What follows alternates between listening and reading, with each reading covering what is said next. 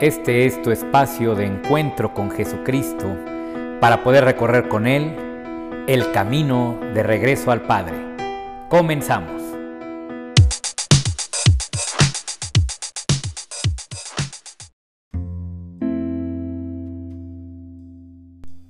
Hola, ¿cómo están? Un gusto saludarlos en este tu programa El Camino de Regreso al Padre. Te saluda Miguel Bustos en este espacio que busca reflexionar sobre el mensaje de nuestro Señor Jesucristo. Hoy tenemos un tema muy muy importante para todos. ¿Podemos aceptar la voluntad de Dios? A ver qué decimos. Comenzamos.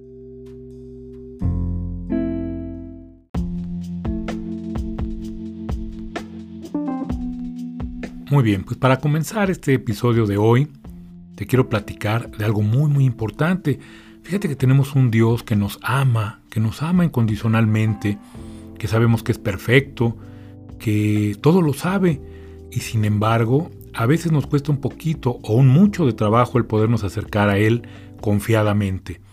Y es que, ¿sabes? A veces Dios parece sacarnos de todo contexto.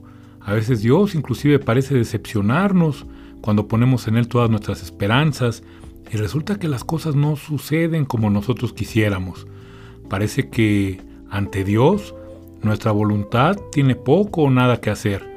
Y ahí es donde viene la importancia de tener una fe, una fe que se convierta en confianza plena en que todo lo que viene de Dios es para bien, aun cuando no lo podamos comprender. Sí, querido hermano, fíjate que nosotros le pedimos a Dios siempre desde nuestra pequeñez, siempre le pedimos cosas que podemos comprender, que podemos entender, pero difícilmente le pedimos a Dios que se haga en nosotros según su santísima voluntad. Y es que la verdad es que el humano está tan apegado, estamos tan apegados a nuestra propia voluntad, que aún la voluntad de Dios nos estorba a veces o inclusive nos incomoda. Queremos que las cosas sean como nosotros esperamos.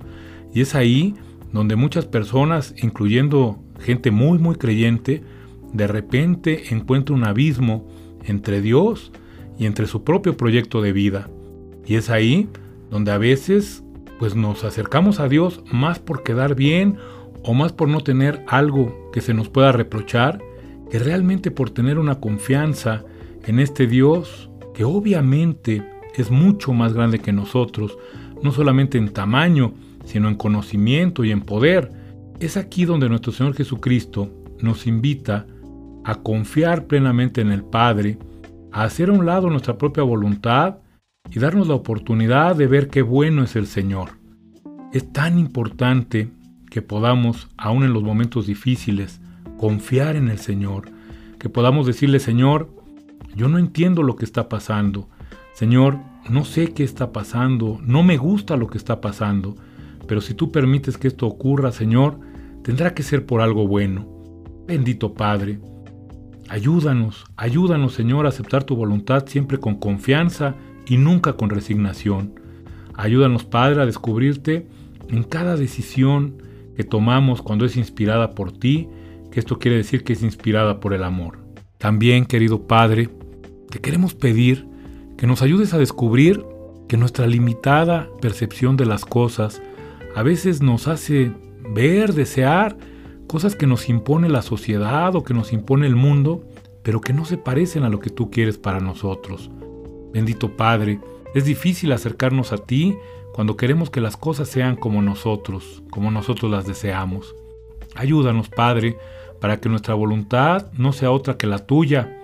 Ayúdanos a descubrir siempre en ti ese manantial maravilloso de bendiciones que nos ayuda a ser felices y a hacer felices a los demás.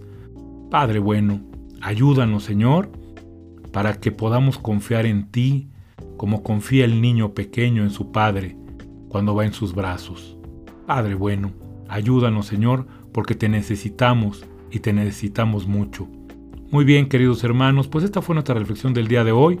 Espero que te guste y, pues si puedes, compártela. Hasta luego.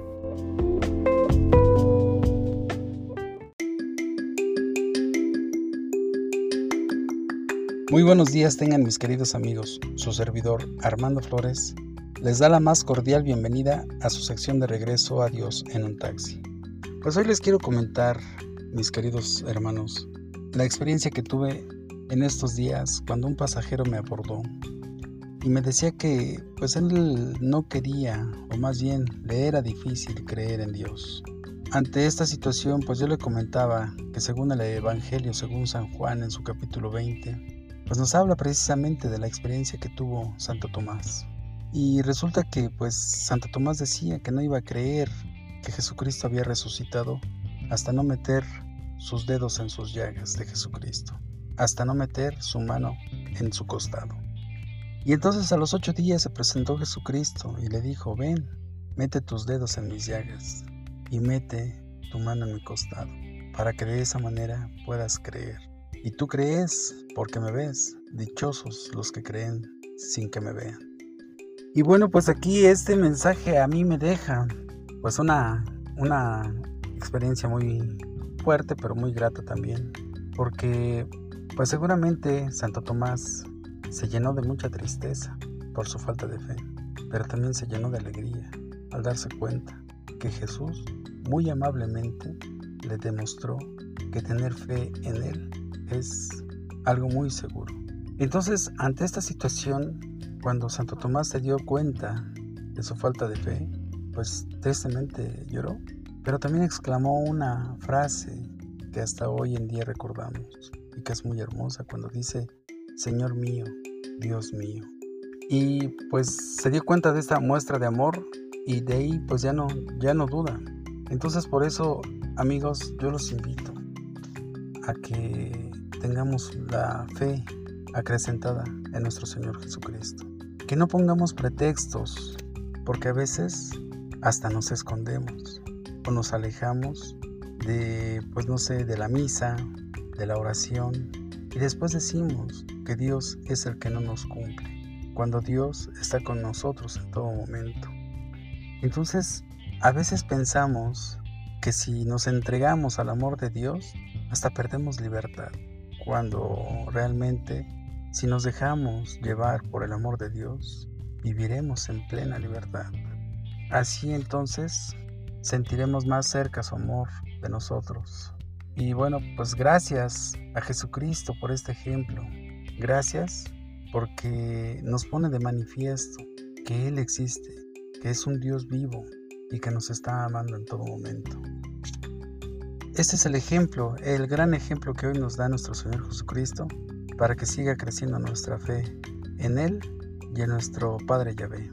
Yo espero hermanos que este ejemplo quede claro y que de aquí partamos para seguir a nuestro Señor Jesucristo y que estemos seguros de que seguir su camino es seguir en libertad, en amor, en bienestar, que es lo que tanto deseamos para nuestras familias, para nuestros hijos y para nuestros seres queridos, y sobre todo para el mundo entero.